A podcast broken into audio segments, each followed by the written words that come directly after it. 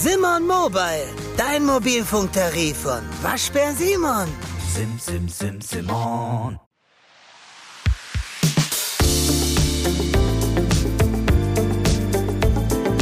Talk mit K. Mit Sarah Brasak. Hallo, liebe Kölnerinnen und Kölner. Hallo natürlich auch an alle, die von außerhalb zuhören. Ich bin Sarah Brasak und unterhalte mich in Talk mit K jede Woche mit interessanten Menschen aus dieser Stadt. Heute habe ich eine ungewöhnliche Konstellation im Angebot. Der kölsche Musiker Wolfgang Niedecken hat sich mit dem grünen Politiker Robert Habeck vor dessen Wahlkampfauftritt auf dem Heumarkt am Mittwochnachmittag zu einem gemeinsamen Gespräch verabredet. Und zwar mit mir und Chefredakteur Carsten Fiedler in der Redaktion des Kölner Stadtanzeiger. Niedecken macht keinen Hehl aus seiner Sympathie für die Nummer zwei neben Annalena Baerbock. Er sieht einen weiteren A-Schuh-Moment im Kampf gegen den Klimawandel gekommen. Was die beiden von ihren jeweils vier Kindern gelernt haben, was einen guten Auftritt ausmacht und warum sie beim Thema Gendern über Kreuz liegen, das alles erzählen sie im ausführlichen Gespräch. Wie immer in Talk mit K geht es aber auch um Köln. Und diesmal steht das K auch für Klima. Falls Sie sich wundern, was das für ein Hund ist, der da immer wieder im Podcast bellt, das ist der Hund von Wolfgang Niedecken und seiner Frau Tina.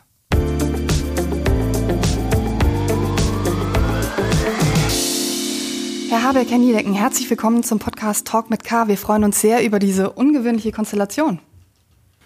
Ja, die liegt eigentlich relativ nahe. Ne?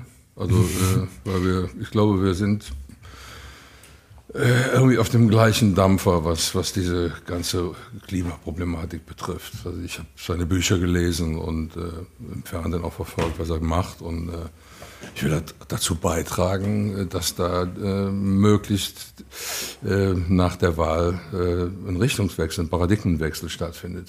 Das ist mir ganz, ganz wichtig. Für mich ist ungewöhnlich, hier Kölsch eingemeindet zu werden. Aber so ist das halt in Köln. Ja, das ist mir schon klar, dass es hier große Gastfreundschaft ist. Ich bin ja auch ganz häufig hier gewesen und fühle mich in der Stadt auch echt zu Hause, aber trotzdem ist es ja nochmal ein Schritt, so umarmt zu werden. Ja, also äh, wenn du in Köln an der Theke stehst, du bleibst nie länger als drei Minuten allein. Das geht einfach. Wir müssen natürlich von vorne anfangen. Nordlicht und Kölscher Jung, da müssen Sie natürlich uns und den Zuhörerinnen und Zuhörern erstmal erklären, wo Sie sich überhaupt kennengelernt haben. Ich glaube, es war an einem Abend nach der Lit Cologne. Ich hatte hier irgendeine Veranstaltung, eine Lesung wahrscheinlich und das ist auch ein paar Jahre her schon. Ja. Und dann ist es eigentlich so, und das zeichnet auch die, die besondere Atmosphäre von diesem Literatur. Inzwischen ist es ja fast eher ein Gesellschaftsfestival aus, dass man dann sich immer noch ein bisschen trifft und zusammensteht und auf einmal stehen, steht man so nebeneinander und ja, dann hat mich Wolfgang angesprochen oder wir standen nebeneinander, so wie er gerade gesagt hat, man steht nicht lange alleine ja, da. Ja. Und ich weiß noch, wie ich gedacht habe, oh, Robert, das war Wolfgang Niedenken, Alter, krass der sagt zu dir Hallo und der weiß, wer du bist. Ich war ganz schön geschmeichelt. Und dann gab es einen losen Kontakt danach. Wäre jetzt übertrieben zu sagen, dass wir täglich dreimal miteinander telefonieren. Aber man hatte sich im Auge so ein bisschen. Aber es ist ein paar Jahre her. Und was ist an dieser Bar passiert? Also neben Hallo wurde Bar, ja auch gesprochen. So ähm, Im Foyer war das. Mhm. Und äh, ich war, er, er, er, kam und ich sah, er war müde. Also er hat den ganzen Tag richtig zu tun gehabt. Ich kriege das schon mit, wenn einer wenn einer eigentlich seine Ruhe haben will. Und deswegen habe ich auch gar nicht großartig angefangen, äh, wichtige Themen äh, anzusprechen. Äh, aber ich habe mich gefreut, ihn zu treffen, äh, weil man, man, hat eine gewisse Sympathie füreinander und äh, ist gut. Also es gibt, gibt Leute, die will man nicht treffen, denkst, oh Gott, wie komme ich denn da jetzt wieder raus, äh, um Gottes Willen. Und, und, bei ihm war dann überhaupt nicht so. Ja. Aber ging es um Politik oder ging es um Musik? Oder ich glaube, er hat gesagt, alles? ihr müsst mal anfangen, das Land zu regieren. Und dann habe ich gedacht, okay, wenn er das sagt, dann muss ich das jetzt mal machen. Und dann haben wir das noch ein paar Jahre gedauert genau. und ja, jetzt dauert es noch ein paar Tage hoffentlich. Herr Niedegen, was schätzen Sie denn an Herrn Habeck? Gibt es so drei Adjektive, die Sie ihm beimessen würden? Also ich finde, dass er in sich ruht. Das ist schon mal ganz, ganz wichtig. Und äh, dass er vor allen Dingen die, die Verantwortung erkennt, die er, die er hat als Politiker. Und äh, ich weiß jetzt, Anfang mit, mit Rot-Grün in, äh, in Schleswig-Holstein ging, habe ich gesagt, was macht er denn jetzt? Und dann habe ich irgendwann gesagt, äh, nicht Rot-Grün, äh, Schwarz. Jamaika, ne? Ja, äh, mhm. dann habe ich gesagt, hm. Und irgendwann hat das mich dann auch überzeugt, weil ich bin ja, ich bin ja nicht Ideologe, ich bin ja nicht, äh, bin ja nicht irgendwie auf eine Partei festgelegt. Ich sage auch immer, als Künstler sollte man auch in keine Partei reingehen, weil dann bist du direkt so einer Parteiräson unterworfen mhm. und dann kannst du bestimmte Sachen nicht mehr, nicht mehr offiziell denken. Mhm. Und für einen Künstler muss das einfach immer frei bleiben. Und mhm. äh, Und so, so, also so lebe ich auch. Also ich bin nicht beratungsresistent in keinster Weise. Wenn mir irgendwie einer ein gutes Argument bringt, bin ich auch in der Lage zu sagen, ja, hast du recht. Und das werde ich in Zukunft dann auch beherzigen. Mhm. Und äh, so sehe ich den aber auch. Okay. Also eine gewisse Ähnlichkeit, die da ist. Herr Habeck umgekehrt. Was schätzen Sie an Herrn Niedecken? Ich würde jetzt ähm, vor allem für diese konkrete Situation sagen, ich meine, ich bin ein bisschen baff, dass jetzt so viel über mich geredet wird hier. Ich dachte, es geht hier um Köln und über oh, kommt noch. Kommt noch, ne? Gut. Aber Wolfgang hat ja gerade gesagt, er findet, dass Künstler nicht in Parteien eintreten sollen. Ich kenne es sogar noch weitergehend, dass man als jemand, der auf Bühnen steht, also darauf angewiesen ist, dass eine, ein Publikum da ist und man breit gemocht ist. Und letztlich hängt ja auch das ökonomische Überleben davon ab, dass man breit gemocht ist, sehr zurückhaltend ist, sich politisch zu äußern, zu engagieren. Manchmal vielleicht so für Themen, wo alle sowieso dahinter stehen, aber ähm, nicht in einem parteipolitischen Sinne. Und das mhm. hat von Niedecken ja nicht nur jetzt in diesem Jahr oder jetzt in dieser, in dieser Stunde hier durchbrochen, sondern eigentlich immer schon. Aber immer ein engagierter politischer Mensch. Jeder wusste ungefähr, wo mhm. er steht und hat auch häufig genug ja dann auch schon äh, bei anderen Grünen, bei anderen Wahlkämpfen letztlich eine klare Parteipräferenz geäußert. Und ich hoffe, dass also das finde ich eigentlich bewundernswert. Das finde ich bei dir bewundernswert. Nun muss man dazu sagen, dass vielleicht auch wegen dir andere Leute das ebenfalls getan haben, aber dass Personen des öffentlichen Lebens raustreten und sagen, ich bin eben nicht nur äh, Schriftstellerin oder Bade, ich kann auch, ich habe auch eine politische Meinung, macht eigentlich die Gesellschaft ja reicher. Und mhm. ich würde wiederum alle anderen Menschen, die sagen, die Grünen ist nicht so mein Ding, nicht also bitten deswegen nicht die Lieder von Wolfgang Niedecken nicht zu hören. Andersrum weiß ich ja auch, ein paar Leute mhm. treten für die CDU ein und trotzdem gucke ich die Filme von denen an oder weiß nicht, würde die Bücher von denen besorgen. Das macht ja eine Gesellschaft aus, dass sie plural ist, aber es das heißt eben auch, dass Leute zu ihrer Meinung stehen. Mhm. Herr Niedecken, jetzt muss ich aber doch mal fragen. Ich habe ein Interview anlässlich Ihres 70. Geburtstags gehört und da haben Sie wörtlich gesagt, ich bin kein Politrocker, der am Abschluss des Konzerts eine Gebrauchsanweisung gibt und den Fans sagt, bitte in folgende Partei eintreten, ja. bitte in folgende Gewerkschaft. Ja, ja, okay. Das muss man den Leuten selbst überlassen. Dass Sie jetzt mit Herrn Habeck fünf Tage vor der Bundestagswahl zusammen ein Interview geben, das klingt ja sehr schwer nach einer Wahlempfehlung für die Grünen und, und ist es auch. Ist da bei Ihnen was passiert jetzt auch in den Nein, vergangenen Monaten? Ich sage ja nicht, Sie sollen in eine Partei eintreten oder was, sondern ich sage auch nicht, welche Partei sie wählen sollen. Und ich sage, äh, am Schluss meiner, meiner Konzerte, die ich momentan spiele, äh, sage ich irgendetwas Lapidares. Äh, ich sage, tut uns Gefallen, lasst euch impfen, damit, das, damit wir demnächst wieder ganz normale Konzerte machen können und wählt keinen Scheiß. Da sollte sich jeder selber überlegen, was er, was er wählt. Allerdings, wenn man, wenn man mich kennt, wenn man mich etwas verfolgt hat, dann weiß man, äh, dass ich äh, Rot-Grün für, für das Ideale, Grün-Rot oder was auch immer, welche Farbkonstellationen da rauskommen, das halte ich schon für, für, für, für sehr, sehr, für sehr, für sehr wichtig. Also alle, alle anderen Farben, die da noch dabei kommen, verwässern das nur. Und ich denke, wir, wenn, wenn es tatsächlich so weit kommt, äh, keine Ahnung, äh, man soll ja nicht über die Prognosen reden. Ja, wenn es so weit kommen würde, wäre das für, für uns alle eine, eine Wohltat für das ganze Land wäre das eine Wohltat, weil dann kann man sich der Ökologie widmen und äh, vielleicht, wenn, wenn man die Angst hat, dass bei, bei den Grünen vielleicht so die, die ganze äh, Ökon Ökonomie äh, so, oder die, die, äh, die Arbeitsplätze zu kurz kommen würden. Äh, also die SPD tritt schon, SPD ist ja auch immer eine Kümmererpartei gewesen. Und die, äh, ähm, ich schätze die SPD übrigens sehr. Äh, äh, aber äh, wir haben schon sehr früh, wir haben uns damals stark gemacht bei der Grünen Raupe. Mhm. Äh, allerdings habe ich nur einen Auftritt. Mein, das war der Wahlkampf, der erste ja. Bundestagswahlkampf. Mhm. Und dann gab es dann gab's, äh, viele Jahre später, ich glaube, das war 87, gab es äh, Winterzauber. Da habe ich mit meiner, mit meiner Soloband gespielt, ein paar Gigs, mit Klaus dem Geiger sogar, das war eine sensationelle Kapelle. Und äh, ja, und dann, haben wir, äh, dann kam dieses Ding am Brandenburger Tor, wie dieses Konzert am Brandenburger Tor zustande kam. Das war, glaube ich, 2002, kann das sein? Die Wahl, wo dann, wo dann Fischer hm, und Schroll, wo, wo, dann, wo die, wo dann nochmal, äh, wo dann Gott sei Dank ganz knapp gewonnen wurde. Mhm. Weil ansonsten hätten wir den, Irak, den, den Irakkrieg an der Backe gehabt. Das war, das war für mich, das war für mich damals ganz, ganz entscheidend. Ich weiß noch, ging äh, Patti Smith Konzert in, in, in, in Köln hier in, in dem E-Werk gucken und auf einmal diese, diese stolze Punk-Lady macht eine Ansprache wegen Leute, ihr habt, wenn ihr wählen geht, ihr entscheidet über Krieg und Frieden. Und dann habe ich also, okay, du musst aus der Deckung, du musst das machen. Und das ist jetzt auch wieder so. Man muss einfach aus der Deckung. Die Interviews, die ich normalerweise gebe, die sind immer alle sehr konkret und äh, trotzdem äh, äh, würde ich jetzt nicht auffordern, bitte nur grün wählen. Ich habe auch nichts dagegen, wenn einer SPD wählt. Ja, äh, Okay. Ich glaube, es ist ja auch keine Überraschung, ne? Es ist dass, sie, nicht. dass sie nicht dem konservativen Lager äh, sich zugehörig fühlen, sondern äh, ein bisschen sich anders politisch ähm, äh, positionieren. Andersrum ähm, ist es aber auch so, dass sie ja Frau Merkel durchaus schätzen. Ja, die Frau Merkel schätze ich, so schätze ich äh, vor allen Dingen nach dieser ganzen sogenannten Flüchtlingskrise. Also die hat äh, mich da sehr überrascht. Ich habe das nicht zugetraut.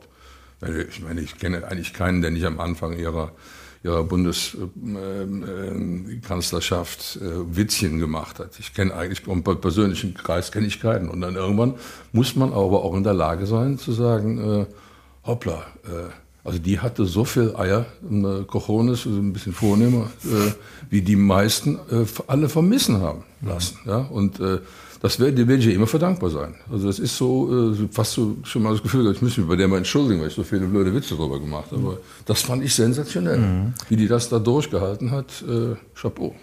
Was würden Sie denn jetzt sagen? Ist Annalena Baerbock eine würdige Nachfolgerin für Angela Merkel?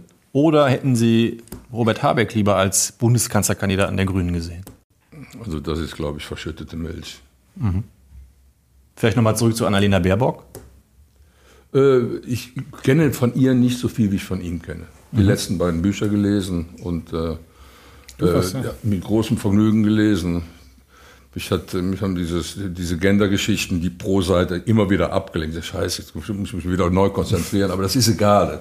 Von der, von der Sache her äh, hat das absolut alles meine, Zu, meine Zustimmung gefunden und vor allen Dingen sind da auch Utopien drin. Äh, weil, also wenn ein Künstler schon nicht mehr keine Utopien mehr hat äh, wenn ein Po- Politiker dann auch noch Utopien hat, ohne dass sie spinnert werden, dann ist das schon mal sehr viel wert. Äh, ohne, ohne Utopien kommen wir nicht mehr weit. Herr Habeck, Sie müssen da jetzt natürlich gerade viel drüber sprechen, aber es ist ja durchaus kein Geheimnis, dass Sie auch gerne Kanzlerkandidat geworden wären. Meine Eltern, die im Alter ungefähr von Wolfgang Niedecken sind, sagen grün, ja, prinzipiell schon, aber die Annalena Baerbock ist mir zu jung und zu unerfahren, um Kanzlerin zu sein. Den Habeck hätten wir gewählt. Bereuen Sie auch angesichts der schlechten oder nicht idealen Zahlen für die Grünen gerade nicht bitter, dass Sie Ihren Anspruch nicht auch durchgesetzt haben? Es gab eine Woche, wo ich mich ein bisschen schütteln musste. Da habe ich ja immer offen drüber gesprochen und ich bin heilfroh, dass ich das in dieser Woche gemacht habe, weil da ja, äh, da war eigentlich der einzige Raum, das auszusprechen, um danach nie wieder darüber reden zu müssen. Und das war eine Woche, wo alles nach oben ging. Stellen Sie sich vor, ich würde jetzt auf einmal sagen, oh, hätte ich auch gerne gemacht, dann wäre ja vielleicht was los. Jetzt und danach war fein. Danach war das für mich gut, dann habe ich mich mit der Situation arrangiert und habe seitdem mit aller Kraft, die ich aufbringen kann, für Annalena, für die grüne Sache, Politik und Wahlkampf gemacht. Also insofern gibt es da gar nichts zu bereuen. Ähm, Das ist eine Entscheidung, die gefällt wurde. Sie ist abgewogen gefällt worden und jetzt machen wir Wahlkampf, um das beste grüne Ergebnis rauszuholen, das wir rausholen können. Die Grünen liegen ja jetzt bei unter 20 Prozent und das, obwohl jedem in Deutschland ja ziemlich klar sein müsste, dass die Klimakrise in den nächsten Jahren angepackt werden muss. Sind wir beim Thema Klima. Ähm, ist das ein Stück weit frustrierend, Herr Habeck, wenn Sie das sehen, dass man sich da jetzt doch deutlich unter 20 Prozent eingependelt hat? Naja, es ist beides. Es ist noch immer ein sehr starkes Ergebnis und es ist unter den Hoffnungen oder Möglichkeiten, die wir hatten. Das ist äh, eindeutig so. Man kann das natürlich dann auch erklären in dem Moment, wo aus der Triell-Situation eine Duell-Situation und- geworden ist. Und zwar vor allem zwischen SPD und CDU dann. Und wir nicht mehr so in dem Rennen mit dabei waren, gibt es einfach eine Tendenz, nochmal einen von den beiden zu wählen. Das frisst einen dann ein Stück weit die Arbeit weg, die man leistet, aber wiederum ist das auch nicht überraschend gewesen. Also wir wussten im Ende Juli, als die SPD an uns ran war oder uns überholt hat, dass es eng wird und als es dann nicht geglückt ist, den Vorsprung auf der SPD wieder wettzumachen, war klar, dass es jetzt schwieriger werden wird. Aber andererseits wir haben jetzt seit Wochen, ich würde sagen, einen fehlerfreien Wahlkampf hingelegt. Die Mobilisierung ist fantastisch. Annalena Baerbocks Auftritt in Köln dürfte einer sein, der in die Legende der Stadt eingehen wird, in die politische Legende jedenfalls. Mal gucken, was heute Nachmittag passiert oder heute Abend passiert, wenn ich da hinlaufe. Wir haben uns stabilisiert, wenn auch nicht da stabilisiert, wo wir sein wollten. Also es ist eben beides. Ähm, nicht komplett unzufrieden, aber natürlich wissen wir alle, dass wir eigentlich was anderes vorhatten. Also wenn, wenn Ihre Eltern das sagen, ist das die eine Sache. Aber wenn meine Töchter genau das Gegenteil sagen, ist das die andere Sache. Ja? Also die, die freuen sich wirklich ein Wolf, dass die Annalena Baerbock das macht. Weil sie einfach sagen, es muss endlich mal passieren. Es muss endlich mal eine intelligente Frau äh, ökologische äh, Politik vertreten und die auch mitnehmen. Ich glaube, bei den, bei den Frauen, äh, je jünger sie sind, desto mehr wird das funktionieren. Das glaube ich schon. Und ich habe da die Diskussion natürlich zu Hause auch. Ja? Ich bin ja jetzt nicht äh, derjenige, der da zu Hause durchwandelt und immer recht hat. Ne? Da gibt's, aber äh, ne, die sind da ganz, äh, ganz von überzeugt. Mhm. Ich würde gern noch bei ähm, dem, dem, Klima bleiben. Der Kampf gegen die Klimakrise ist ja für Sie ein Kampf für die Freiheit, Herr Habeck. Und dafür gibt es ja sehr viele gute Gründe auch für diese Argumentation. Ähm, vielleicht, Herr Niedecken, versuchen Sie mal aus Sicht sozusagen von Volkes Stimme zu erklären, warum gelingt es den Grünen nicht oder nicht genug jedenfalls, die Erzählung zu drehen, dass die Grünen eine Verbotspartei sind? Weil so viel Gegenwind ist, die immer wieder mit den gleichen Dingern kommen dann darf ich kein Fleisch mehr essen, dann darf ich das nicht mehr, dann darf ich mein SUV nicht mehr fahren. Und, und natürlich ist es auch so, dass wir alle auf etwas verzichten müssen. Also ich, für mich fällt es nicht schwer, äh, auf Fleisch zu verzichten. Ich bin seit mindestens 30 Jahren Vegetarier, ich brauche kein Fleisch. Äh, ich fahre keine SUVs. Äh, jetzt äh, für mich ist jetzt, ich habe allerdings auch gut reden. Ich brauche keine Flugreisen mehr. Ich war überall schon. Äh, aber ich würde auch jetzt keine, keine Fernreisen mehr machen, weil ich würde mich dafür verantwortlich fühlen.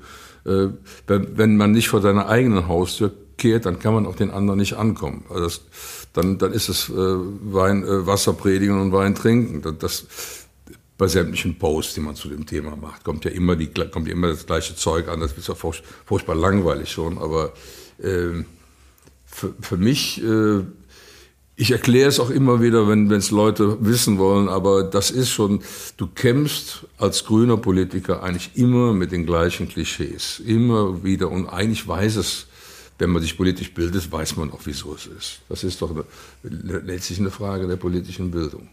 Jeder kann sich diese Bücher lesen, jeder kann wirklich im Internet ganz viel erfahren und jeder kann seine eine vernünftige Zeitung, das kann man doch machen. Und wenn dann immer wieder nur die gleichen blöden Dinger kommen, ja, da wie, dann darf ich kein SUV mehr fahren, das ist aber doof, dann ist ein Verbotspartei. Also das ist, ist mir zu kurz gedacht. Aber es ist ja so, dass das ein Stück weit vorhersehbar war, dass das kommt. Ne? Also das Thema, wie Wolfgang Niedering sagt, ne, kommt ja immer wieder. War da Ihre Partei nicht gut darauf vorbereitet? Hätte man vielleicht äh, da früher gegenarbeiten müssen oder hätte man einfach so in der Kommunikationsstrategie Mittel haben müssen, das von vornherein auszuschließen? ich würde erstmal die Beschreibung nicht teilen, dass wir da extrem drunter leiden. Also dass der Vorwurf Verbotspartei noch in irgendeiner Form im Wahlkampf verfängt. Ich räume ein, dass nicht alles fehlerfrei gelaufen ist und dass da auch nicht nur professionell mit den Fehlern umgegangen wurde, das ist alles richtig, aber dieser Vorwurf Verbotspartei kommt mir doch arg ähm, wie, wie, ja, wie ein Popanz vor, der da aufgebaut wird und glaube auch nicht, dass der Leute jetzt irgendwie ähm, irgendwie groß beeindruckt, denn alle wissen doch eigentlich, dass Verbote und Freiheit zwar in einem Spannungsverhältnis stehen. Man kann natürlich immer zu viel verbieten und zu strenge Regeln machen. Man kann auch zu wenig verbieten und zu lasche Regeln haben. Aber äh, Freiheit bedeutet ja nicht, dass es keine Regeln gibt, sondern Freiheit bedeutet, über die Regeln entscheiden zu können. Die Regeln, die gelten sollen. So, das wissen eigentlich auch alle Leute und äh, halten sich an die Straßenverkehrsordnung und kommen nicht auf die Idee zu sagen, wenn man auf der, auf der linken Spur fahren, das wäre da irgendwie freier machen sie nicht, halten sich an die Regeln. Nur in den ökologischen Fragen wird das politisch interessiert immer wieder probiert. Ich glaube aber, dass es in dem Wahlkampf da ist kein großer Schaden angerichtet worden. Ich ärgere mich dann manchmal über so alberne Debatten. Also Annalena hat mal gesagt, es ist doch richtig, auch Lastenfahrräder auch für den privaten Gebrauch zu fördern. Also für Unternehmen werden die gefördert, für den privaten Gebrauch nicht schwer zu begründen, warum denn eigentlich nicht. Daraus wurde dann gemacht, die Grünen wollen die Welt mit Lastenfahrrädern retten. Quatsch, hat niemand würde das sagen und das ist sozusagen der letzte Mikropunkt, den man vielleicht auch noch mal machen kann. Trotzdem ist es richtig, die Dinger zu fördern. Also insofern gibt es immer wieder Versuche, irgendwas zu, ich würde immer sagen, politisch intellektuell zu veralbern geradezu. Aber ich würde wiederum auch behaupten, darunter hat dieser Wahlkampf jetzt nicht gelitten. Das ist äh, politischer Mitbewerber und manchmal interessierte Medien. Das war nicht relevant. Relevant waren andere Dinge. Die sind dann auch ärgerlich genug. Aber bei äh, einer Prozentzahl unter 20 äh, noch, noch mal die Anschlussfrage. Man könnte es ja so deuten, dass man sagt, die Menschen stecken den Kopf in den Sand vor den Herausforderungen zum Beispiel, ja, oder sie trauen mittlerweile auch schlicht und ergreifend den anderen Parteien zu, dass sie die Klimakrise bewältigt bekommen. Denn die Klimakrise ist ja das große Thema. Nee, Was sagen Sie? Mein ist nicht meine Erklärung, wie das so passiert ist. Ich glaube, dass wir, das ist ja auch zugegeben worden und auch beschrieben worden, wir hatten halt eine Schwächephase in der Kampagne zwischen, weiß ich nicht, muss man nachgucken, Mai und Ende Juli. Da sind ähm, Fehler passiert und es gab auch persönliche Fehler, hat Annalena Baerbock ja selber immer wieder ein bisschen drüber gesprochen. Und da ist, äh, da haben wir dann in den Umfragen verloren. Seitdem die Fehler abgestellt wurden, eigentlich nicht weiter ähm, aber oder ist nicht mehr passiert, aber da ist die SPD an uns vorbeigegangen. Und nun gibt es ein strukturelles, ein strukturelles Problem, dass einfach die Frage, wer wird Kanzler, im Moment alles zu überdecken scheint. Dabei ist, da bin ich ganz bei Wolfgang Niedecken, nicht die Frage so sehr, wer hat am Ende die Nase vorn, sondern wie stark ist ökologische Politik in der nächsten Regierung vertreten. Das ist doch eigentlich der Gegensatz, den wir, den wir sehen und erleben. Aber den muss man eben durchbringen und das ist vergleichsweise schwer täuschen eigentlich diese Signale, die man jetzt auch in den letzten äh, Triellen gesehen hat, dass es äh, eine ganz klare Präferenz gibt, auch der Grünen zur SPD und auch der SPD zu, zu den Grünen. Also ist das aus Ihrer Sicht offen und wird erst nach der Wahl dann je nach Wahlausgang betrachtet oder ist das schon relativ klar, dass es aus grüner Sicht eindeutig äh, zumindest irgendeine rot-grüne Konstellation geben soll? Das ist nicht das Gleiche. Es gibt eine Präferenz. Das ist ja auch immer ausgesprochen worden, dass die SPD uns am nächsten steht. Und das ist, wenn es nur SPD und Grüne wären, auch ähm, eine klare, einen klaren Weg zu einem Bündnis gehen, geben würde. Das, ne, also jetzt mal unterstellt, es gäbe eine rot-grüne Mehrheit am Wahlabend. Man müsste wahrscheinlich gar nicht groß sondieren. Man würde nochmal kurz miteinander, mit allen Parteien reden, aber das Ding würde einfach zack gebaut werden. Da, da warten im Grunde alle drauf. Da hat von Niedegen schon recht. Und die anderen Parteien verwässern das natürlich, machen es komplizierter, schwächen Dynamik, Elan, auch inhaltliche Klarheit ab. Das ist äh, dann einfach zuzugeben und zu erwarten. Umgekehrt heißt es dann wiederum nicht, dass, dass, es, dass wir nun zwei, zwei Seiten der gleichen Medaille sind. Das sind schon sehr unterschiedliche Parteien ich könnte eine lange Liste von gerade klima- und umweltpolitischen Punkten aufzählen, wo die SPD immer gebremst hat, das nicht machen wollte, ist natürlich der Kohleausstieg. Klar, ist auch, ist auch begründbar, warum die Partei da aus einem anderen, aus dem Milieu herauskommt. Aber trotzdem bleibt festzuhalten, bei Transformationsprozessen ist sie eher Bremser und nicht Antreiber. Auch Olaf Scholz in Persona nicht gilt beim Automobilindustrie um das Gleiche. Lange könnte ich über Landwirtschaftspolitik reden, wo die Sozialdemokraten und die Union kaum einen Unterschied miteinander gemacht haben. Also so, es gibt genug zu diskutieren und häufig genug war die SPD auch ähm, eine harte Belastungsprobe für uns. Und trotzdem passen die beiden Parteien weltanschaulich am besten zueinander. Mhm. Herr Niedecken, Sie sind 70 Jahre alt, Herr Habeck, Sie sind 52 Jahre alt, damit trennt Sie ziemlich genau eine Generation. Das merkt man auch äh, an einigen Dingen, zum Beispiel Ihrer unterschiedlichen Haltung zum Thema Gendern. Sie haben äh, nach der Lektüre von Herrn Habecks Buch gesagt, äh, das habe ich ja auch gehört, ähm, die Gendersternchen darin regen Sie auf und lenken Sie davon ab, was Sie eigentlich lesen möchten. Ja, die reg, also die regen mich nicht auf, aber jedes Mal, wenn es wieder, wenn's wieder kommt, bin ich für einen, für einen Moment lang abge, abgelenkt und kann, in, kann diesem Gedanken nicht mehr verrichten, da ist es schon wieder. Und dann muss ich den Satz dann nochmal lesen, um ihn zu kapieren. Und, mhm. äh, ähm, aber das ist, der eine hat die Meinung, der andere hat die Meinung. Ich kann verstehen, dass er das macht. Aber wenn ich jetzt, sagen wir mal, müsste meine Songs mit Gendersternchen schreiben, das wird problematisch. Oder überhaupt, wenn man jetzt irgendwie äh, Prosa-Texte schreibt, äh, einen Roman schreiben mit Gendersternen, das halte ich für ziemlich unmöglich. Sie haben sogar gesagt, Sie fühlen sich ein bisschen gegängelt dabei, aber auch gesagt, meine Töchter finden es gut. Ich Ja, muss ja, es aber ja, nicht gut das ist finden. ganz offen, also ganz können Sie offen. nachvollziehen, Ja, warum Ihre haben- Töchter das gut finden? Ja, ja, klar, wir diskutieren das an einem Stück. Ich muss heute Gott weiß was anhören, aber was soll ich da rumschleimen und sagen, Mädels, äh, ich finde das jetzt auch, damit ich meine Ruhe habe. Es ist halt so. Was soll's? Jetzt sitzt der Herr Habeck neben Ihnen und äh, Herr Niedeckens Meinung ist ja eine Meinung, die viele Deutsche Ja, auch ja, äh, vertreten durchaus. Können Sie, äh, können Sie den Zuhörerinnen und Zuhörern und auch Herrn Niedecken erklären, warum Sie finden, dass es richtig und wichtig ist? Na, ich würde auch kein Dogma draus machen. Ich habe ja x Bücher davor geschrieben, wo ich eben nicht einen Genderstern oder man kann ja auch Unterstriche oder Bindenis oder was immer äh, machen, das gemacht habe. Ich habe mich zwar immer bemüht und das halte ich auch für wichtig, in einem Sachbuch beide Geschlechter zu nennen. Also dann kann man immer Bäuerinnen und Bauern und Politikerinnen und Politiker und Journalistinnen und Journalisten schreiben. Man kann sich das auch einfacher machen, indem man es zusammenzieht. Und mein Eindruck war jetzt bei dem letzten Buch, das ja, wann ist das rausgekommen? Im Januar, glaube ich, diesen Jahres rausgekommen, dass ich das auch bei mir ändern muss, weil sich die gesellschaftliche Debatte einfach weiterentwickelt hat. Und das muss man einfach sich nur klar machen, was Sprache ist. Das ist ja nichts, was ein für alle Mal feststeht, sondern Sprache verändert sich, dynamisiert sich, ist immer Spiegel der Gesellschaft.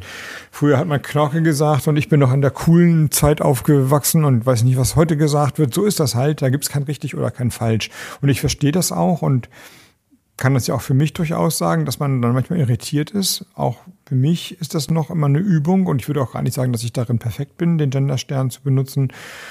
Ist auch ein Lernprozess. Ähm, ich würde da denken, jeder wie er will und jede wie sie will.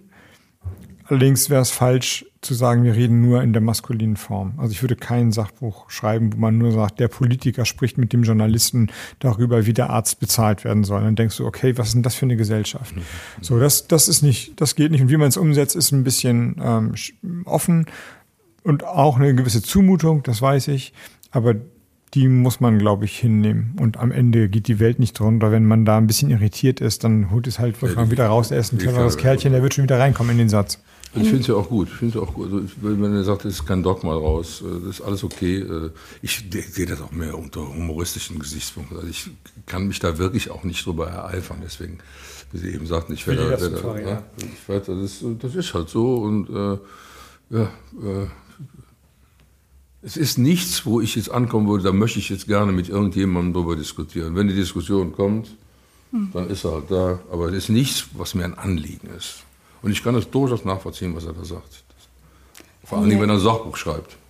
Herr Niedecken ist ja jetzt äh, sozusagen ein, ein, ein jeder Jack ist anders und jeder wie er will, höre ich daraus. Es gibt ja eine große emotionale Debatte tatsächlich auch, Stichwort äh, Dieter Hallervorden, Vergewaltigung der Sprache. Können Sie sich erklären, warum das so ein, so ein emotionales Wutthema ist? Auch? Ja, erklären kann man das, weil Sprache gerade für Kunst- und Kulturschaffende was äh, sehr Persönliches ist und aber auch Menschen ähm, im privaten Sprachgebrauch, wenn man sagt, das sagt man aber nicht oder das ist richtig oder falsch, sich häufig sehr persönlich angegriffen fühlen. Das kennt man nicht nur beim Genderstern, sondern wenn bestimmte Sprichworte oder Bezeichnungen, die man 30, 40, 50 Jahre lang benutzt hat, auf einmal als Rassismus erkannt werden und dann darum gebeten oder aufgefordert wird, das nicht mehr zu sagen, dann hört jeder automatisch, der das 30, 40, 50 Jahre lang gemacht hat, du bist ein Rassist gewesen jedenfalls. Und das ist ja kein persönlicher Vorwurf. Ja, ich, man wächst in Zeiten auf und dann äh, benutzt man eben bestimmte Worte, ohne sich darüber groß Gedanken zu machen und würde wahrscheinlich für sich immer sagen, das ist, das ist, das ist doch keine individuelle Entscheidung fürs Böse gewesen.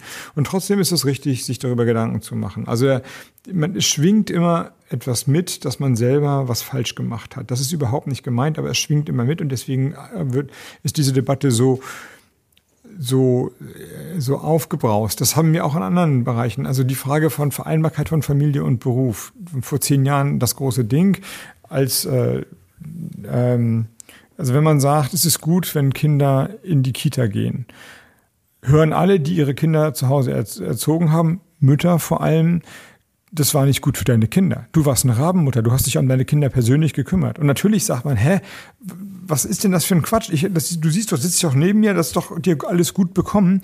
Und dass man sagt, naja, die Zeit hat sich geändert, möglicherweise die Bedürfnisse von Frauen haben sich geändert, von Männern haben sie sich auch geändert. Akzeptieren wir doch beides, wie es war. Das ist sehr schwer. Jeder fühlt sich erstmal angegriffen, gerade bei diesen sehr persönlichen Sachen, bei den kulturellen Fragen. Da ist die Emotionalität sehr, sehr hoch. Ne, das letztes Beispiel, wenn, das kennt jeder, glaube ich, und jede, dass wenn Großmutter einen Sonntagsbraten macht und die Enkelkinder sagen, ich esse aber, ich will den, ich will den Hasen oder den Rehrücken nicht essen, ich esse kein Fleisch mehr, dann ist das keine individuelle Entscheidung, dann isst eben die Kartoffeln, sondern dann fühlt sich jede Großmutter vorgeführt und sagt, ich habe das doch mit so viel Liebe gekocht. Du liebst, du glaubst, du willst meine Liebe nicht mehr und zack, zerstreitet sich die, die Familie über den Braten. Ja, die, alles ist gut, aber der Braten sorgt dafür, dass man irgendwie Feindschaft am, am, am Sonntagstisch hat. Man kennt das und es, man kann das strukturell erklären. Da ist eben sehr viel Emotionalität dabei. Heißt, ein bisschen Rücksichtnahme, ein bisschen mhm. verstehen und dann erstmal die Großmutter küssen und das erklären, warum man das nicht macht und dann können die auch gemeinsam die Kartoffeln essen und wer will, ist halt den Braten. So muss es, glaube ich, gehen. Okay, wir haben gelernt, beim Gendern nicht ganz auf einer Linie, aber wir möchten auch über Gemeinsamkeiten sprechen. Sie haben beide vier Kinder. Sie haben vier Söhne, Herr Habeck. Bei Ihnen in Niederdenken sind es zwei Söhne und zwei Töchter. Wie hast du das denn gemacht? Country und Western. Frage zunächst mal an Herrn Habeck. Was haben Ihnen Ihre Kinder zuletzt beigebracht? Meine Kinder haben mir insgesamt äh, ich will jetzt sagen, ewige Jugend geschenkt, dann ist das ein bisschen übertrieben, aber ich, da ich glaube oder hoffe, dass ich ein Freund meiner Kinder bin und sie mich auch als Freund begreifen, ähm, halten die mich immer, fordern die mich immer wieder neu mit ihrem Leben und das ist ein totales Glück. Und zuletzt beigebracht, äh, würde ich sagen, haben sie mir ähm, das Update von meinem Handy vernünftig zu installieren. Wie ist das bei Ihnen, Herr Niedecken? Ah, nee, und Basketballwürfe. Wir haben beim Anfang des Corona, der Corona-Pandemie einen Basketballkorb äh, besorgt und dann da ein bisschen rumgespielt und ich habe gemerkt, dass ich äh, die falsche Wurftechnik habe. Und dann haben sie mir gezeigt, wie ich die Hand halten muss und tatsächlich geht der bald dann besser rein. Okay. Herr Niedecken. Also was hier Updates mit Handys betrifft, da sind meine Damen für zuständig. Ich bin da absoluter Steinzeitmensch. Wenn das keiner für mich machen würde, würde ich wahrscheinlich meine Nachrichten trommeln, nehme ich an. Aber so ansonsten, also meine Kinder bringen mir schon einiges bei. So, also äh, ein ganz, ganz einfaches Beispiel. Äh, ich bin eigentlich, wenn ich jemanden trösten will, dann versuche ich irgendwie ganz viel zu erklären, mich da so rein zu versetzen und vielleicht hättest du so machen müssen oder vielleicht kannst du so und so machen. Und irgendwann sagt meine Jüngste, sagt zu mir, du musst mir gar nichts groß erzählen, nimm mich einfach in den Arm, drück mich und dann weiß ich, dass du bei mir bist und dann ist das, den Rest mache ich alleine. Das musst du aber auch, auch mal erst mal, mal erkennen als äh, Vater einer erwachsenen Tochter. Mhm. Sie ja, haben ja mittlerweile auch zwei Enkel, ja. richtig? Zwei. Mhm. Ja. Lässt Sie das mit anderen Augen oder auch durch deren Brille so ein bisschen auf die Zukunft schauen? Ja, also definitiv. Also die, die, die, die sind beide innerhalb von neun Tagen geboren. Also erst, erst kam der Quinn, dann, dann kam der Noah. Und äh, komisch, also fast, als wenn es ein Instinkt wäre. Ich, ist auf einmal noch ein anderer Zeitraum hat sich geöffnet. Ich bin jetzt nicht nur dafür zuständig, dass es meinen Kindern gut geht, ich bin auch noch dafür zuständig, dass es den, den, den, den, den Kleinen da gut geht. Und äh, da ist nochmal eine andere zeitliche Dimension und äh, das, keine Ahnung, ob ich da Macho bin oder was, ich habe dafür zu sorgen, dass das klar geht. Sie beide verbindet ja außerdem, dass Sie auf Bühnen stehen. Im Moment natürlich ganz besonders, Herr Habeck, äh, Ihr Publikum für sich einnehmen müssen. Herr Niedecken, ich habe mich gefragt, ab welcher Konzertminute weiß man eigentlich, ob es ein richtig guter Auftritt wird oder ein Flop? Ich erst? Mhm. Ich weiß das unmittelbar, sobald ich das Publikum sehe. Was, woran merkt man das? Ich merke das an den, an den Augen, äh, wie, wie, die, wie die Mimik ist von den Leuten, dass sie sich freuen und äh, das ist natürlich ein Privileg, dass ich jetzt wirklich seit über 40 Jahren erleben darf. Ich bin noch nie irgendwo in, in, in eine Konzertsaal gegangen, wo so, wo so ganz am Anfang, da standen sie dann so da oder äh, mit verschränkten Armen. Oder gutes Beispiel, als wir zum ersten Mal auch außerhalb von Köln in großen Hallen gespielt haben, waren die Kölner eifersüchtig. Das hat aber ungefähr äh, ein halbes Stück lang gedauert und dann waren sie wieder happy. Äh, die waren am Anfang tatsächlich eifersüchtig, dass wir nicht nur in Köln spielen, dass wir auf einmal bis Flensburg gespielt haben oder was. So, aber äh, das ist schon ein Privileg, wenn man irgendwo ankommt und die Leute freuen sich auf einen. Das Ja, und angenommen das nicht, gibt es ein Ass im Ärmel, das man dann ziehen kann? Na, musst du halt überzeugen, da musst du irgendwie Leute einbinden. Also da, äh, allerdings, da bin ich altes Zirkuspferd, das kriege ich schon geregelt. Also da, das ist so, das ist so mein Parcours. Da bin- habe ich auch immer Heimrecht. Herr Habeck, jetzt Sie. Ja, ganz ähnlich. Ich würde auch denken, dass man äh, vom ersten Moment an ungefähr weiß, ob das gut oder anstrengend wird. Das ist, ich weiß noch nicht genau, woran es liegt. Ich glaube, dass es nicht ähm, eindimensional ist. Also natürlich, wenn man selber strahlend auf die Bühne geht, gute Laune hat und erstmal mit einem Witz anfängt und locker ist, dann gibt es auch eine Energie ab und die wird dann aufgenommen und kommt dann zurück. Aber es ist eben auch so, dass man manchmal eine, wir machen ja alles draußen, einen Platz betritt und du merkst, die haben Bock. Das ist, da ist eine Stimmung, da kommt dir was entgegen und da musst du noch die Arme aufmachen und du wirst getragen, einfach von, weil, weil, weil der Abend ein guter werden soll. So dass es, also das würde ich sagen, ist ein großes Rätsel, auch nicht wirklich äh, rational zu beschreiben, wie so eine Interaktion zwischen Bühne und Publikum funktioniert. Das, das ist noch immer eine magische Konstellation auf eine Art. Und manchmal ist es eben auch so, dass aus Gründen, die man ebenfalls genauso nicht erklären kann, eigentlich ist alles perfekt. Das Wetter ist da, die, der Platz ist voll. Du hältst eigentlich die gleiche Rede oder bist genauso drauf wie immer und trotzdem ist es irgendwie zäher, passiert nicht. Keine Ahnung, woran es liegt. Man kann es nicht irgendwas ausdenken. Das Essen war nicht so gut oder die Norddeutschen sind sperriger als die weiß ich nicht, Rheinländer vielleicht oder in, in Ostdeutschland hat man es schwerer als Grüner. Man kann das irgendwie erklären, aber dann gibt es wieder x andere Abende, die das gebrochen haben, wo du auch in Norddeutschland oder in Ostdeutschland euphorische Abende hattest.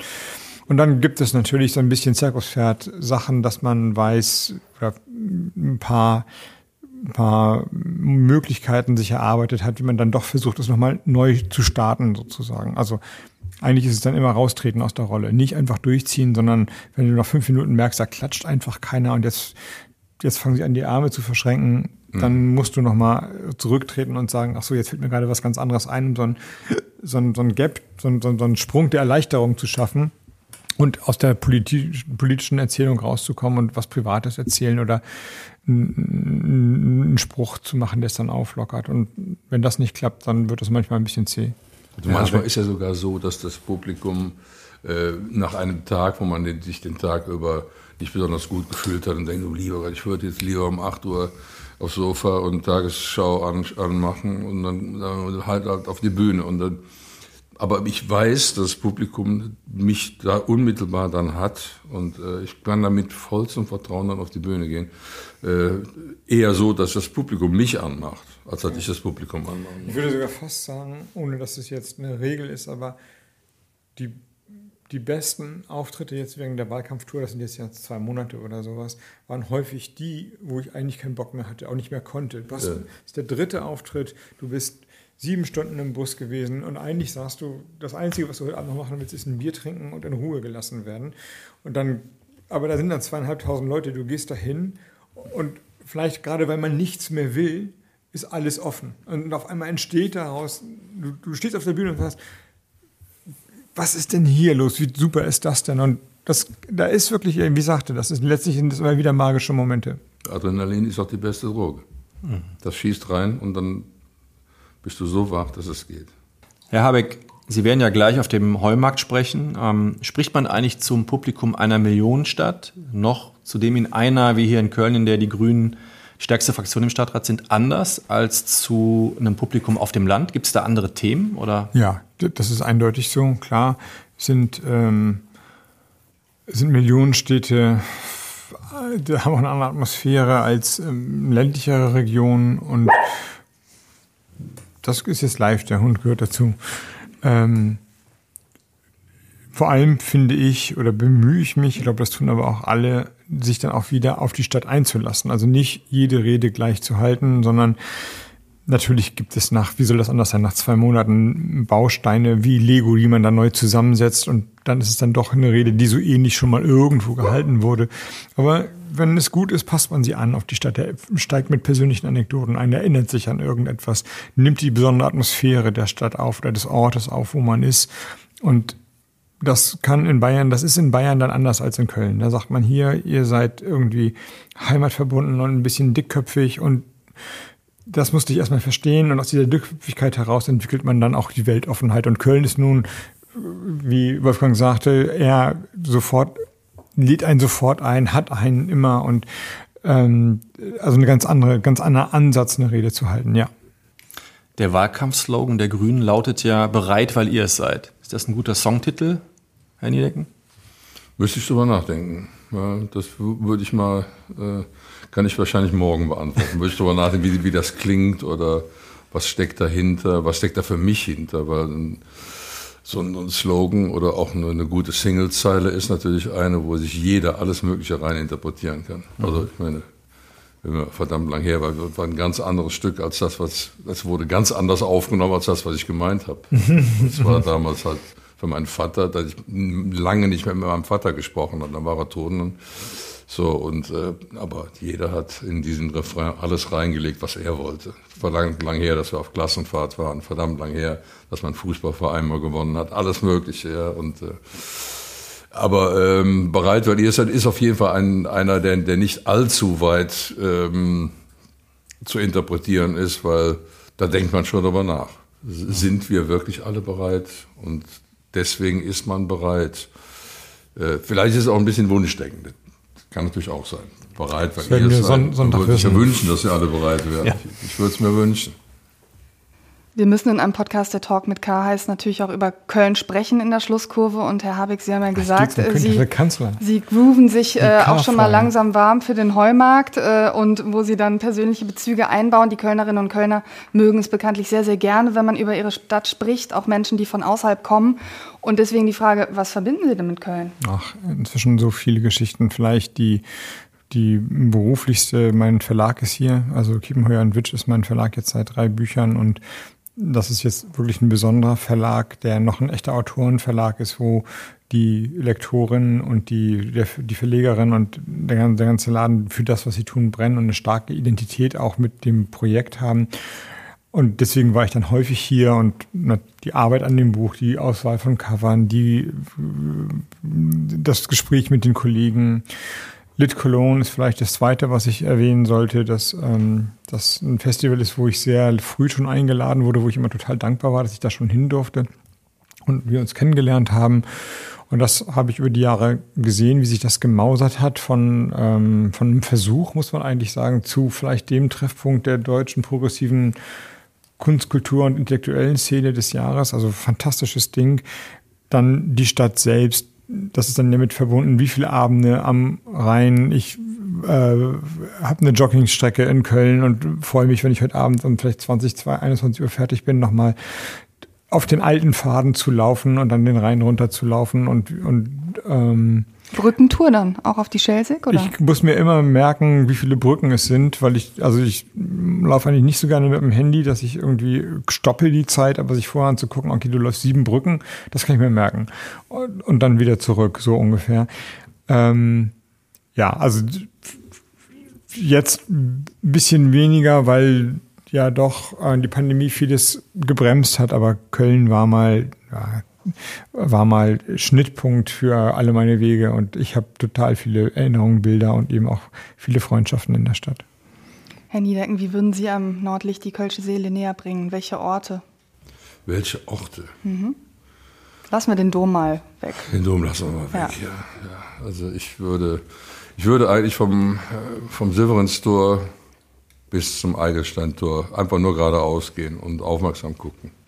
Wir bestechen da ja nicht überall durch unsere äußeren Werte, ne? Nein, das ist ja auch egal. Das ist äh, okay. Hauptsache es hält es gut. Ne? Also äh, nein, aber man man man kann Köln schon schon begreifen, wenn man einmal wirklich einmal genau diese Gerade geht und dann hat man alle alle Facetten und man hat doch alle möglichen Menschen. Also Eigelsteinviertel, äh, ganz viele ausländische äh, Familien und aber trotzdem noch sehr sehr urkölsch immer noch dass man unterm Bahnhof durchgeht, dann in die andere Richtung. Äh, und äh, die, die Südstadt, die sich nie hat verschickerieren lassen, äh, ist gentrifiziert auf jeden Fall, aber nicht so gentrifiziert, wie ich es damals 81 in dem Stück Südstadtverzell nichts äh, prognostizieren wollte. Es ist nicht gelungen, Gott sei Dank nicht. Also ähm, ich, äh, ich denke, das wäre es schon da. Am 9. November 1992 gab es in Köln ja ein ziemlich legendäres Konzert mit dem Titel Arschu Zeng auseinander. Befinden wir uns gerade in einem anderen historischen Arschu-Moment, Herr Niedecken? Die Geschichte wiederholt sich ja wie eine Wendeltreppe. Ne? Das ist äh, immer auf einer anderen Ebene. Und äh, das gibt, andere Sachen sind dann wichtig. Damals, 92, brannten die ersten Asylantenheime. Wir haben das ganz, ganz dringend gespürt. Wir müssen in Köln was machen. Wir müssen in Köln was machen, auch um den Kölnern die Gelegenheit zu geben, zu sagen, an uns müsst ihr vorbei. Und das war dieses Arschutzengen auseinander. Das war ein unfassbarer Erfolg. Da kriege ich heute noch eine Gänsehaut, wenn ich daran denke. 100, wir haben gehofft, dass 20.000 Leute kommen. Es kamen 100.000. Es war unfassbar. Die, die Leute wollten das. Und wenn, ich würde mir wünschen, dass die Leute ebenso begreifen, dass diese, äh, diese, diese, diese Klimakatastrophe äh, genauso gefährlich, mindestens so gefährlich ist wie das, äh, was, was damals von rechts ankam wenn, wenn, wenn, wenn das gelingt, dass die Leute wirklich sagen, okay, ich muss da selber was, ich muss das auch selber irgendwie alles tun, um das, das äh, nochmal auf die Reihe zu kriegen, weil das ist so lange alles aufgeschoben worden. Das ist furchtbar. Ich habe eben noch ein Stück gehört von einem Album, das ich nicht sehr oft höre, von, von einem Bab-Album von, von 1998. Das fängt an mit einem, mit einem, mit einem Song, was hielt uns die Sinnflut an? Das ist, äh, das eben gehört und habe gedacht, äh, ich bin ja nicht der Erste, der gemahnt hat. Man hat ja 20 Jahre vorher auch schon gemahnt. Da war die ganze Sache mit der Atomkraft und sowas. Und äh, das ist schon, äh, man kann auch jetzt keiner kommen und sagen, das hat man alles nicht gewusst, dieses blödsinnige Ding, das haben wir alles nicht gewusst, das hatten wir schon mal in der deutschen Geschichte. Das will ich überhaupt nicht mehr hören. Man hat das alles gewusst, man hat es vielleicht erfolgreich verdrängt, aber man hat es gewusst. Und das mit der Klimakatastrophe hat man auch schon 98 gewusst, mit Sicherheit. Jetzt ist die Wahl am Sonntag. Wir haben gelernt, Wolfgang Niedecken wird grün wählen. Äh, letzte Frage vielleicht an Sie, Herr Niedecken. Sehen Sie Herrn Habeck dann bei der nächsten Bundestagswahl gerne als ersten grünen Bundeskanzler oder äh, Bundeskanzlerkandidaten? Bundeskanzler. Ich fände ich fänd das schon großartig, weil ich halte ihn für, ich halte ihn für einen Politiker, der, ähm, der auch in der Lage ist, die, die unbequemen Nachrichten rüberzubringen. Wir haben ganz viele Politiker, die sich an einem Stück, äh, die am Rumlavieren sind ohne Ende, die nicht in der Lage sind, äh, Tacheles zu reden. Und es gibt viel zu wenig Politiker, die dann auch, auch mal der Überbringer der schlechten Nachricht sind, sein können. Und die habe ich immer viel lieber gehabt. Die, die auch etwas sperrig sind. Klar, kann man sich dann abarbeiten, aber rumlavieren, äh, äh, ich kann teilweise die Talkshows schon nicht mehr sehen. Ich werde teilweise schon wahnsinnig. Vor lauter Rumlaviererei, da, da, da rollen mir sich die Fußnägel hoch, weil keiner irgendwie äh, dann auch tatsächlich mal sagen will, äh, wie es 2G, 3G äh, in, in dem Zusammenhang, wie man, wie man äh, diesen ganzen Schadstoffausstoß runterkriegen kann. Die FDP kommt immer nur mit, mit irgendwelchen äh, technologischen Neuerungen, die dann irgendwie, das, wir können genauso weitermachen wie jetzt. Wir müssen nur dann irgendwie äh, sehen, dass wir die technologischen äh, Verbesserungen hinkriegen. Ich kann es nicht mehr hören. Das habe ich jetzt, jetzt, jetzt seit, seit 30 Jahren gehört und noch länger. Ich kann es einfach nicht mehr hören. Die wollen einfach nur weitermachen. Weiter so. Herr Habeck, zwei letzte Fragen an Sie. A, erfüllen Sie Herrn Niedecken seinen Wunsch? Und B, wann sehen wir Sie in Köln auf einem BAP-Konzert? Die erste Frage ist nicht eine, mit der ich mich jetzt beschäftigen kann. Ich kann da wieder ja noch Nein zu sagen. Ich glaube, das ist auch jetzt tatsächlich kein, so wie du gesagt hast, kein Wunschkonzert. Mit etwas Fortune und Glück sind wir Teil der nächsten Regierung. Da mache ich keinen Hehl daraus, dass ich dann auch gerne persönlich Teil der nächsten Regierung sein will. Da ich schon im Amt war, weiß ich, dass es auch immer schiefgehen kann. Und wenn ich da reingehe, will ich auch das Risiko eingehen, dass es schiefgehen kann. Wenn man Wolfgangs Botschaft folgt, muss man ja jetzt in der nächsten Regierung äh, voll ins Risiko gehen. Also auch neue Wege suchen und die können eben auch mal schiefgehen. Und es kann eben auch sein, dass in vier Jahren keiner mehr ein Stück Brot von mir haben will, weil einfach die Dinge nicht, äh, nicht funktioniert haben. Aber ich will jedenfalls nicht Minister werden, um nichts zu probieren. Dann kann ich auch sein lassen. So, und erst dann wird sich die Frage stellen, und das gilt für andere Gründe ganz genauso, wo stehen wir eigentlich? Wer hat wie reüssiert? Wer hat noch, wem hören die Menschen überhaupt noch zu? Oder hat man so viel probiert, vielleicht auch gut hingekriegt, aber so viel Zumutungen gemacht, dass man sagt, okay, die vier Jahre, das war, das war ein Privileg, dass ich die hatte. Und jetzt ist auch die richtige Zeit zu sagen, mehr fordere ich gar nicht, weil ich weiß, andere haben mehr Kraft, Energie, mehr Zustimmung. Das weiß man alles gar nicht ganz genau. Ich glaube, man kann sich jetzt nur darauf einstellen, die Verantwortung zu suchen, voll in sie zu gehen und der Rest ist dann zu beurteilen, wenn wir das Jahr 2024 haben. Und äh, das BAP-Konzert ist einfacher zu beantworten, immer vorausgesetzt, äh, es gibt die Zeit, ne, das ist ja nun der Plan, ist die nächsten vier Jahre alles diesem Privileg dann unterzuordnen. Aber wenn er nochmal Zeit ist und ihr spielt, dann bin ich sofort dabei. Er kann zum verschobenen Geburtstag kommen. Oder Sie kommen mal nach Berlin, auch machbar. Ja, Berlin ist, äh, ich weiß nicht, ob er dann Zeit hat. Mit schon. Konzert. Und um die Zeit wird er, also wir werden dann spielt im er in November Berlin. in Berlin mit, mit, dem kleinen, mit dem kleinen Programm spielen. In der, wie heißt die, Kulturkirche oder wie heißt das? Ja, ja, das gibt's, klar. Ja, mal gucken. also sag mal Bescheid wann. Und das, ich weiß ja, bis Sonntag weiß ich genau, was ich tue. Nach Sonntag weiß keiner, was er tut. Aber es wird viel sein und da muss man schauen. Aber vielleicht gibt es auch einmal eine Lücke und man sagt, guck mal, 17.30 Uhr, du hast frei, dann bin ich dabei. Ja, gut. Okay. Herr Niedecken, Herr Habeck, wir danken Ihnen für das Gespräch. Ich danke.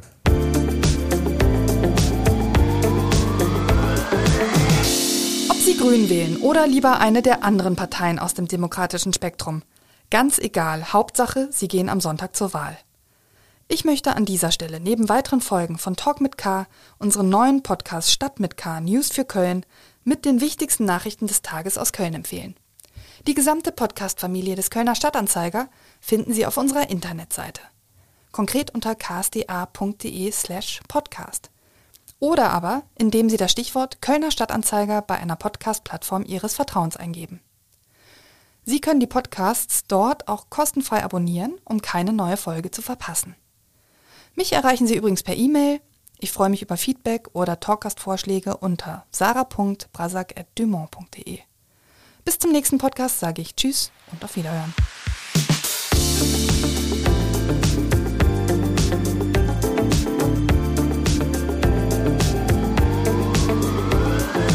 Talk mit K.